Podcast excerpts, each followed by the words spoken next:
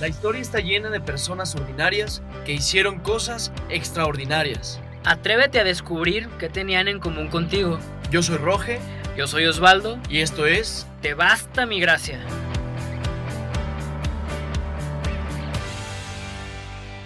Hola, ¿cómo están todos? Estamos una vez más aquí, eh, mi querido Osvaldo y yo, muy contentos. Estamos llegando ya al sexto episodio.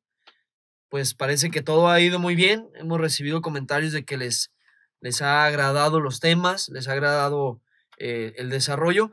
También hemos recibido comentarios por ahí de que tenemos que cuidar una que otra palabra y pues bien recibidos. Nos vamos a poner también ahí al tiro con eso de, cuidar este, algunas expresiones que, que ya de cajón entran en, en el vocabulario diario, pero eh, muy agradecidos también que nos hagan ese tipo de comentarios, porque son para crecer y son para mejorar en esto que es para darle gloria a Dios. No, pues esa creo que fue totalmente para mí. Para los dos, ya llegó para los dos. me, me cuesta. Una disculpa a todos, me cuesta. Sí tengo vocabulario de exfutbolista, pero vamos a tratar, ¿eh? Porque también, pues ahí nosotros también estamos en nuestro proceso y, y sí, ya vamos en el sexto episodio. Estamos ya casi por terminar la primera temporada. Solo falta uno más. Son siete. Pero bueno, vamos le dando aquí y pues todo un placer. Andamos los dos un poquito como que nos queremos enfermar. Este clima de verdad está, está, está bárbaro, está todo cambiante, pero Si andamos un poquito tocados de, de voz. Pues bueno, mi Osvaldo, para, para ir adentrando en el tema, el día de hoy tenemos a, eh, un tema o un episodio que a mí en lo personal me, cuando lo estábamos preparando me, me hacía arder el corazón. Y el nombre del tema es ¿Quién te juzga? ¿quién te juzga? El personaje, a diferencia de los capítulos anteriores, este personaje realmente pues no tiene nombre. Es muy conocido, pero no tiene nombre. Y platicamos también que probablemente una de las razones por las que no tenga nombre es para que tanto tú como yo nos identifiquemos en este personaje y podamos ponerle nuestro nombre, seas hombre o seas mujer. Pues entonces ahí les va. Vamos a comenzar con esta cita bíblica y aquí pues implícitamente se va a presentar este personaje. Así es, te voy a invitar a que abras tu Biblia en el Evangelio de Juan, en el capítulo 8, versículo 3.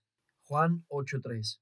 En esto, los maestros de la ley y los fariseos se presentaron con una mujer que había sido sorprendida en adulterio. La pusieron en medio de todos y preguntaron a Jesús, Maestro, esta mujer ha sido sorprendida cometiendo adulterio.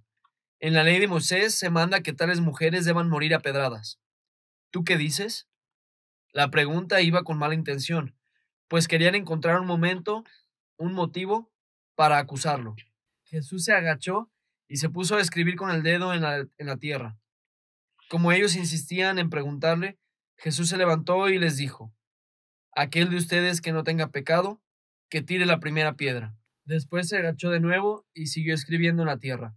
Al oír esto se fueron unos tras otros, comenzando por los más viejos, y dejaron solo a Jesús con la mujer, que continuaba allí enfrente de él.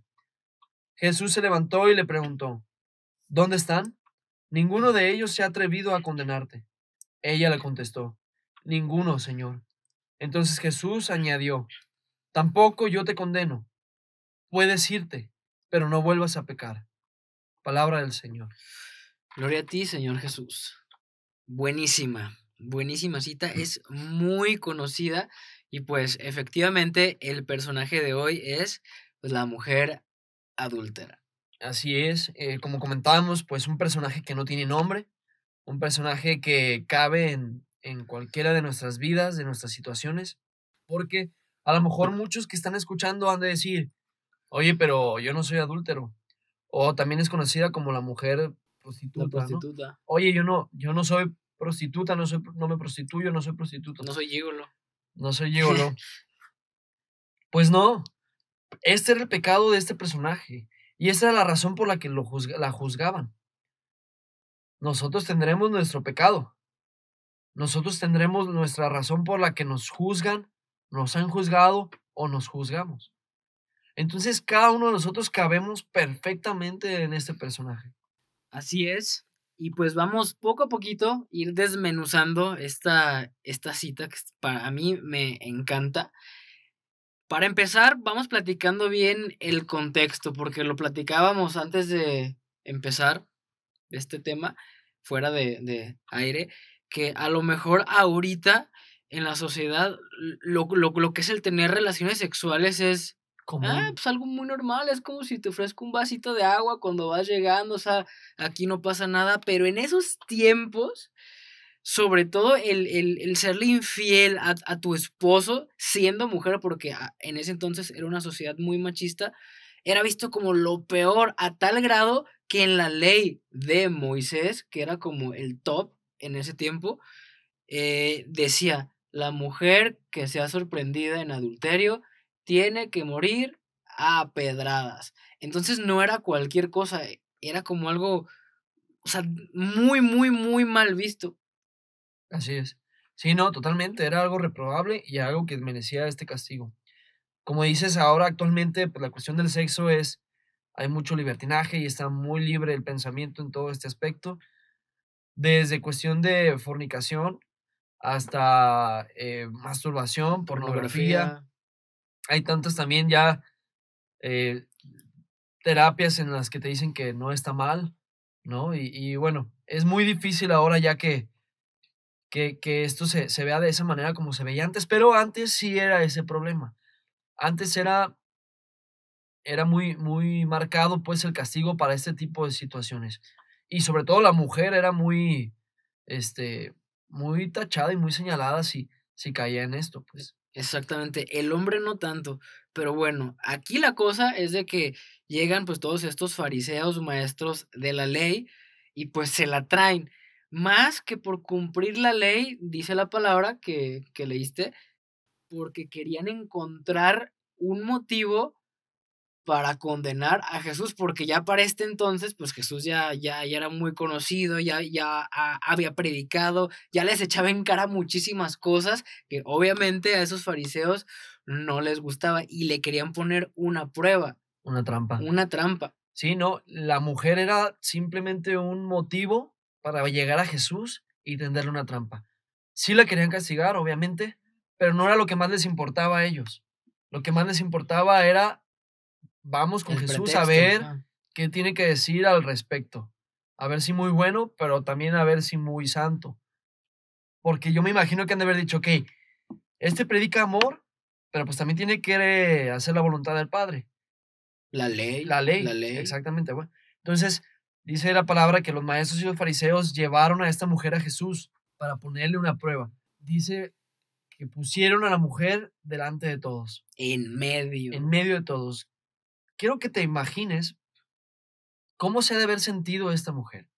Y no solo que te imagines cómo se sintió ella, sino que recuerdes aquellas veces que tú te has equivocado, que has fallado, que has tenido un pecado recurrente quizá, que te has equivocado en familia, que, que, te has equivocado en tu comunidad, en tu grupo, en tu trabajo, y que has sido juzgado, que has sido juzgada. Que a lo mejor cometiste un error y todo el mundo te señaló, todo el mundo te acusó y te expusieron. Así se sentía esta mujer. Se sentía humillada porque la pusieron delante de todos. Se sentía expuesta. Se sentía quizá indigna. Miserable. Miserable. O sea, la pusieron en una posición muy comprometedora, en una situación en la que sí el objetivo era, pues, castigarla, pero pues no contaban ellos con, con la astucia. Con mi astucia, diría Chapulín Colorado. Exactamente. O sea, yo pienso que de por sí, o sea, ya las consecuencias del pecado, por más que estés atado y digas que es normal eso, o sea, claro que te afecta y tú eres el primero que te sientes pues súper mal. Y aparte que te pongan enfrente de todos, yo creo que pues más de alguna vez todos hemos estado en esa situación. Pero Jesús, pues les da una respuesta que los deja callados. Sí, conociendo Jesús la, las malas intenciones de estas personas, pues dice la palabra de Dios que se puso a escribir en la tierra, ¿no? No dice la palabra de Dios que escribía, no dice si era para ellos, para ella, para él. No sé si Jesús probablemente estaba ignorándolos al escribir o estaba haciendo como, ay Dios. Un gato ahí. Eh, un gato. En la tierra.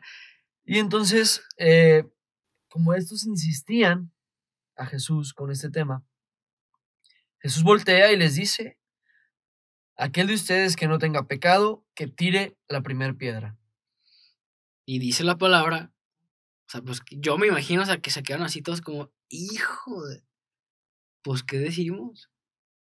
Todos hemos tenido pecado y también en ese tiempo los ancianos eran muy respetados, cosa que ahorita pues también no pasa mucho, pero en, en ese tiempo eran demasiado, o sea, su opinión valía muchísimo. Y dice que se empezaron a ir primero los ancianos. Entonces, literal, Jesús le salva la vida, pero no nomás le salva la vida físicamente hablando, porque lo peor del pecado es esa muerte espiritual.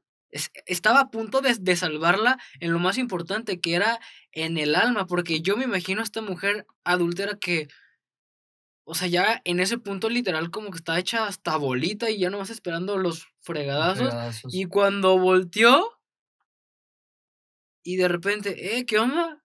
Y Jesús le dice, y hay otras versiones que dice, ¿dónde están los que te acusan? Los que te juzgan. Por eso, este programa es quien te juzga. Y pues es así de que no, pues, pues ya no están, se fueron. Gracias a ti, pues. Sí, es, es, es, increíble la reacción de Jesús delante de esta situación. Este tema tiene, encontramos dos, dos puntos, dos variantes importantes dentro de todo este tema. Una es el quién te juzga, una es el papel de este personaje en el que tú y yo muchas veces nos hemos podido encontrar. En el ministerio que te desempeñes. Se me vienen mucho a la mente eh, los sacerdotes. Por ahí tenemos amigos sacerdotes que han escuchado el, podcast. Entonces, pues también hay que dirigirnos a ellos. ¿Cuántas veces quizá en el, la toma de decisiones de tu ministerio te has equivocado porque eres humano como nosotros? Si tienes un ministerio y un llamado muy importante, pero eres humano como nosotros y estás a la vista de todos, incluso más que cualquiera de nosotros laicos. ¿Cuántas veces tú, amigo sacerdote, te has sentido que estás expuesto delante de todos y que están esperando a ver en qué momento te equivocas para señalarte, para, para juzgarte. Bueno, entonces también este audio es para ti. Si no eres sacerdote, si eres religioso, consagrado, consagrada, simplemente eres un laico que quiere seguir a Dios o estás apenas conociendo a Dios y estás en este camino, pero te has sentido en ese momento, en, este audio es para ti. Para que sepas que nadie te juzga, entonces, ese es el punto. Pero hay un segundo punto, que es cuando nosotros nos volvemos jueces. Los fariseos. Nos volvemos fariseos, maestros de la ley. Y somos capaces de señalar a alguien más. Somos capaces de estigmatizar a alguien más. Ahora en las redes sociales, todos, todos, todos tenemos el poder de juzgar. En las redes sociales es muy fácil escribir algo este, compartir un artículo, escribir y ¡fum! mandarlo. ¿Qué tanto estamos nosotros siendo eh, jueces, estamos siendo fariseos y maestros? ¿Qué tanto estamos siendo esas personas que queremos apedrear a los demás? Fíjate que es bien interesante que hay veces que a lo mejor no es como en este caso la situación de los fariseos que lo hacían más por probar a Jesús. Pero hay veces que sí es como, es que a, a huevo quiero que se cumpla lo que es. Y tú te mereces esto. Lo que creo. ¿ah? Según Dios, exactamente. Eh, no sé, a muchos nos metieron de chiquitos la idea, no, es que si haces esto te vas al cielo y si haces esto te vas al infierno. Pero ¿en, en dónde queda el perdón? O sea, todos hacemos cosas malas en algún punto, nos demos cuenta o no nos demos cuenta, que es cuando está un poquito más difícil, pero Jesús no te juzga. O sea, sí le dice al final, no lo vuelvas a hacer. O sea, también, también no, pues, pues, no te pases, este, y además este no es el camino, no te va a hacer feliz. Y Jesús también te dice hoy lo mismo. A ti que nos estás escuchando, sea lo que sea que hayas hecho, lo peor del mundo, mientras haya ese arrepentimiento, Jesús siempre te va a perdonar y te va a dar como esa, esa chance. O como lo platicamos en programas anteriores, segunda oportunidad, tercera o cuarta. Aquí la cosa es, después de eso, ¿tú qué vas a hacer? ¿A qué te vas a comprometer? Y a veces no es necesario que alguien más te juzgue o que alguien más te señales. Muchas veces nosotros mismos somos nuestro propio fariseo. Yo, yo aquí me voy a expresar personalmente y, y si te queda el saco conmigo, póntelo.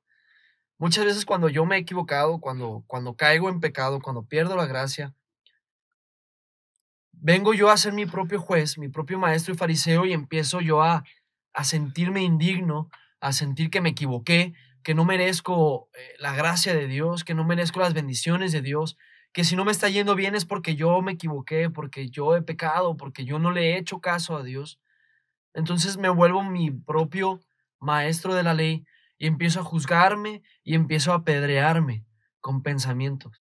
Pensamientos de estos que digo que, que, no merece, que no merezco las cosas, que no soy digno, que soy un hipócrita porque ahorita estoy aquí hablando de Dios y a lo mejor después estoy pecando.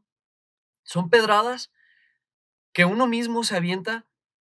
¿Por qué? Porque sabe que, uno que, que, nos equivocamos, porque sabemos que nos equivocamos.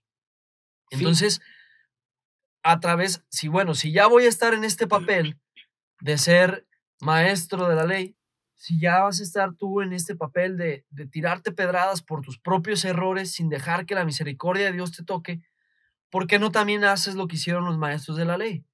¿Por qué no le preguntas a Jesús? ¿Tú qué dices, Jesús? Yo me equivoqué, yo pequé, yo hice esto y yo creo que no merezco, yo creo que no es posible que me esté confesando de lo mismo otra vez, yo creo que no es posible que esté desempeñando este ministerio, este servicio, yo creo que no es posible que siga con este llamado que me has hecho porque ya me equivoqué y la regué una y otra y otra vez. Ok, detente poquito con las pedradas. Y pregúntale a Jesús, ¿tú qué dices? ¿Qué dices tú? A mí me pasaba mucho y estoy seguro que la gente que nos escucha se va a identificar. Yo duraba muchísimo tiempo sin confesarme, incluso años, porque yo decía, ¿para qué si lo voy a volver a hacer? No soy digno, eso me pasaba antes y, y sí he conocido gente que, que dice, ¿para qué me acerco?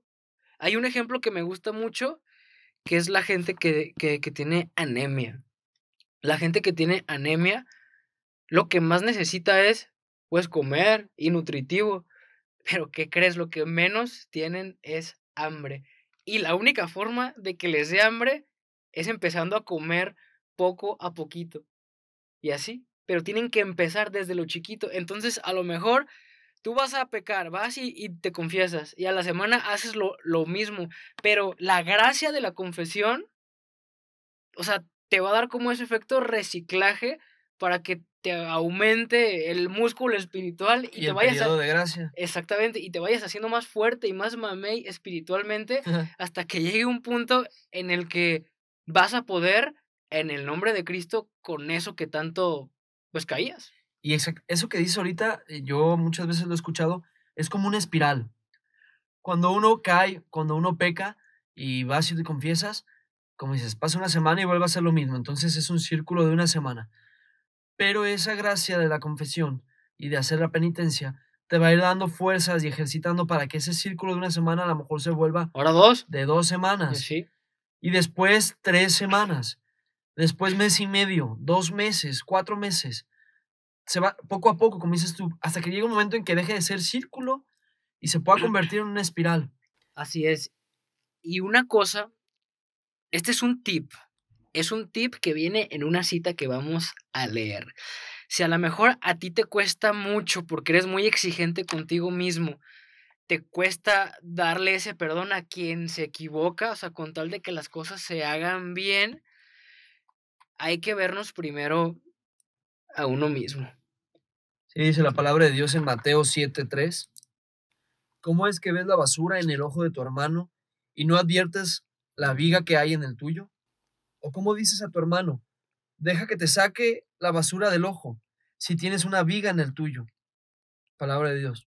Gloria a ti, Señor Jesús. Esta es de las, de las más claras, ¿no? Que hay en la Biblia. O sea, que tienes que andar queriendo limpiar una basura en el ojo de tu hermano si tú tienes una viga.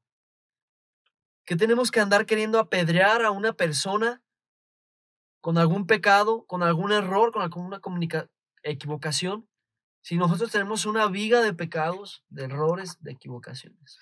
En pocas palabras, Jesús nos dice, enfócate en ti. Contigo tienes suficiente. Y cuando te pulas y realmente te puedas dar, pero porque, o sea, yo estoy actuando por medio de ti en toda esa gracia, créeme que ya no vas a juzgar, ya tu referencia voy a ser yo. O sea, porque si yo te perdono todas las cosas que tú haces, ¿por qué tú no le perdonas a los demás? Sí, tal cual, así es. O sea, es un llamado del Señor a perdonar, a perdonarse a uno mismo y a recibir el perdón de Jesús. Y ahora, si tú piensas, no, pues es que tú dices eso, pues porque pues, hacen podcast y esto, y ya llevan muchos años, esta es cosa de santos, no. Te recuerdo que no. Hasta un top de los top, que ya lo hemos mencionado, se equivocó. se equivocó feo, feo, feo, feo, feo. ¿Y cómo fue esto? Pues fue, bueno, fue Pedro, ¿verdad? En la última cena, ya cuando Jesús estaba a punto de entregarse por nosotros, cuando Jesús les dice, no, pues voy a morir y me va a pasar esto y aquello, pues Pedro, que nunca se callaba y le daba con todo sin pensársela, él decía, no, yo te voy a seguir hasta donde sea, yo jamás te voy a dejar. Y pues Jesús fue cuando le dice, a ver, aguántame, tú me vas a negar tres veces antes de, que, cante, el cante, el gallo. No, ¿cómo? Si yo, yo estoy al tiro contigo. Entonces, pues ya fue cuando, cuando lo apresan, que, que llega Judas, que el beso, y pues ya estaban en el juicio dicho sea de paso, de noche, que no se valía, pero lo hicieron así, pues para que pues fuera mucho más fácil para los fariseos condenar a Jesús. Ya le habían puesto unos buenos fregadazos, ya lo habían humillado, él estaba siendo señalado, pero nos enseña cómo se debe de actuar. Entonces, dice la palabra que, que Pedro estaba ahí, pero de lejos, como entre toda la gente, así como, ah, China, ahí está mi maestro, pues no puedo hacer nada. O sea, como con ese miedo. Luego, pues llega una persona y le dice, yo te conozco, tú andas con Jesús. Y lo niega, no, ¿cómo? Y que no sé qué.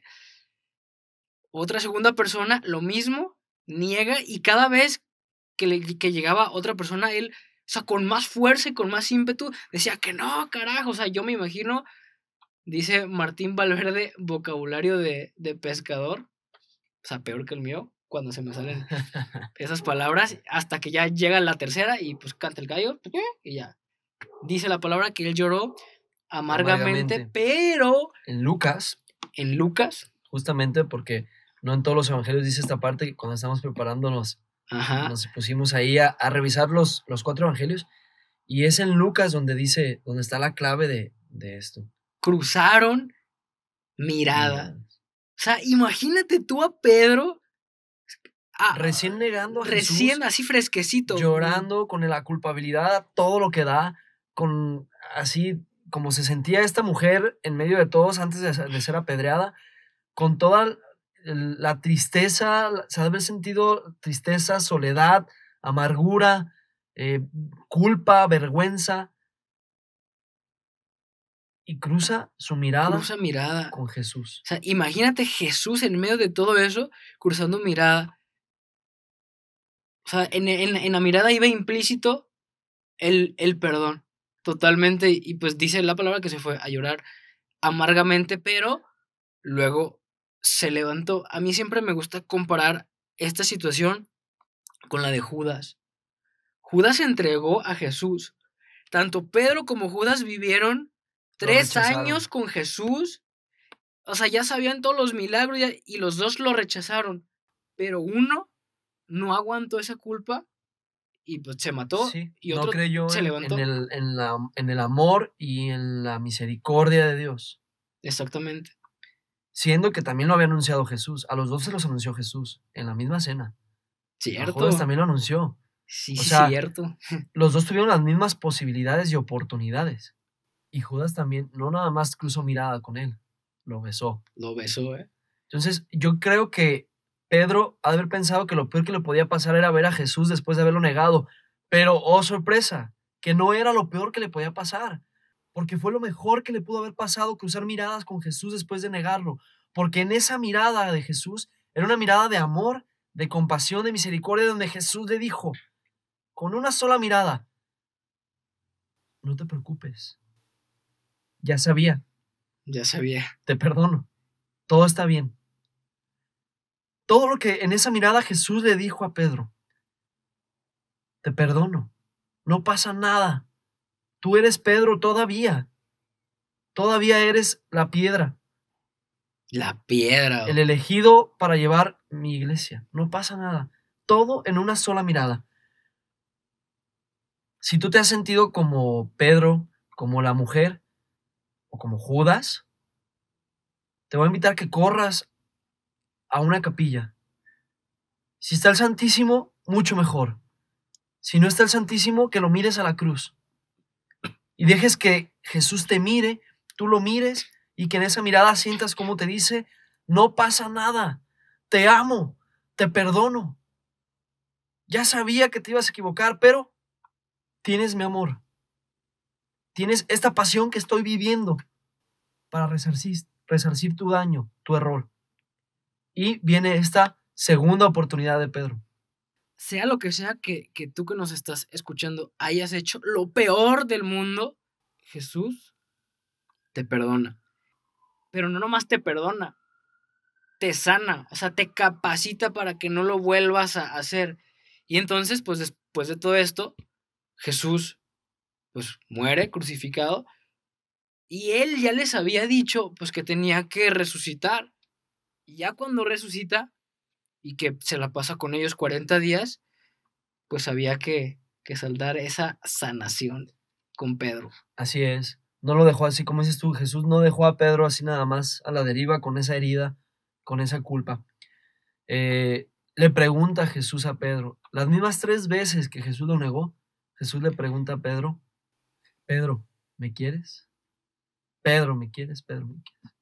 La respuesta de Pedro es, Señor, tú lo sabes todo, tú sabes que te quiero, Señor, tú lo sabes todo, tú sabes que Lo sana de las tres lo veces. sana. En reparación de las tres negaciones, Jesús lo hace declarar su amor hacia él tres veces, para que eso quede sellado, quede sanado y pueda ser capaz de continuar con la misión. Y así como a Pedro, a esta mujer adúltera, Jesús le dice, ¿dónde están? Ninguno de ellos se ha atrevido a condenarte. Entonces añadió, tampoco yo te condeno. Puedes irte, pero no vuelvas a pecar. No vuelvas a pecar. Y a Pedro, o sea, fue el único de los doce que lo negó y sin embargo fue al que le dio las llaves del cielo, o sea, todo lo que ates y desates aquí. Y aparte, o sea, tú vas a ser mi líder. El que me negó tres veces va a ser mi líder, o sea, imagínate. Entonces tú que nos estás escuchando, si alguna vez has negado cañoncísimamente a Jesús, no nomás de palabra, más que nada en acciones, porque cada que pecamos lo negamos. Es una negación, exactamente. De su gracia, de su amor, de su presencia. Pero pues ve, o sea, el primer papa negó tres veces a Jesús, viviendo con él tres años, presenciando sus milagros. O sea, imagínate negarlo. A mí me pasaba mucho por esto de el food, que soy extremadamente exigente conmigo porque así me acostumbré. O sea, que de verdad cuando, cuando empecé por este caminar, o sea, no me perdonaba nada. O sea, decía, no puedo comulgar hasta que no esté perfecto, así nada, ni un pensamiento. Y pues no, o sea, el ser tan cuadrado también te aleja de, de Jesús. Hay que tener un buen discernimiento. Y ahora, en esa, en esa proclamación de fe que hace Pedro, no, no nomás es sí te amo, porque ya a partir de ahí, pues también le mete en acción. Esto se traduce en acción. Con la mujer adúltera no dice qué pasó después. Es como con el joven rico de, del programa anterior, pero aquí es para que tú, Seguramente tú lo, continúes. Lo siguió, siguió a Jesús Ajá. y estuvo con él. y, era de las mujeres que estaban con él. Claro, y, y también, o sea, es para que tú que nos estás escuchando continúes como esa historia, cómo la quieres terminar. Mientras tú te levantes, y esto lo voy a insistir en todos los programas, mientras tú te levantes, quiere decir que Dios te sigue teniendo paciencia y misericordia. Entonces, si Dios es misericordioso, primero sé misericordioso contigo mismo, porque si eres duro contigo mismo, vas a ser duro con los demás. Y claro, en este caminar pues siempre va a haber pruebas. Hay una frase que me gusta mucho también. Solo se siente juzgado quien se hace la víctima. Jesús jamás, jamás se quejó porque él también estuvo en ese punto de, de hecho, en el mayor punto de humillación, y él jamás dijo, ah, es que yo pobrecito, es que esto, porque él sabía bien, pues que era su misión. Entonces, cuando a ti te toque de repente en esta misión o en este caminar ser juzgado porque las pruebas se te vienen cuando sigues a Jesús, también no te hagas la víctima. Hay que ser fuerte, hay que ser fuerte y como Jesús lo hacía, sin responder, sin engancharse, sin, sin nada, con paciencia y con misericordia. Misericordia quiere, quiere decir sentir con el corazón del otro. No es empatía. Empatía es como que ah, me pongo en el lugar de los demás, pero misericordia es como ya elevado a lo espiritual. Compartir ese sentimiento. Exactamente. Porque dos personas pueden vivir a lo mejor la misma cosa mala, pero uno es más sensible que otro. Entonces no basta con la empatía, es misericordia. ¿Cómo se llega a ella? Siguiendo a Jesús. No hay más. Sí, tal, tal cual, totalmente. Y pues bueno, estamos llegando ya al final de este episodio. Eh, esperamos que, que esto haya sido de mucha ayuda para ti, para tu corazón para lo que Dios quiera y tenga planeado para ti. La mujer adúltera, lo mejor que le pudo haber pasado era que la llevaran hacia Jesús. En el error y en la terquedad de los maestros, lo mejor que le pudo haber pasado fue eso. Encontrarse con Jesús, creyendo que iba a ser condenada y siendo salvada al final de cuentas, siendo perdonada. Él, Jesús sanó, sanó su corazón, la salvó, como dices tú, físicamente, físicamente. y la salvó espiritualmente. Deja que el Señor te sane. Pregúntale, ¿tú qué dices, Jesús? Hice esto, me equivoqué en esto, he hecho esto. ¿Tú qué dices? Deja que el Señor te salve y recuerda que nadie te juzga. Jesús te ama y los demás, pues nos equivocamos.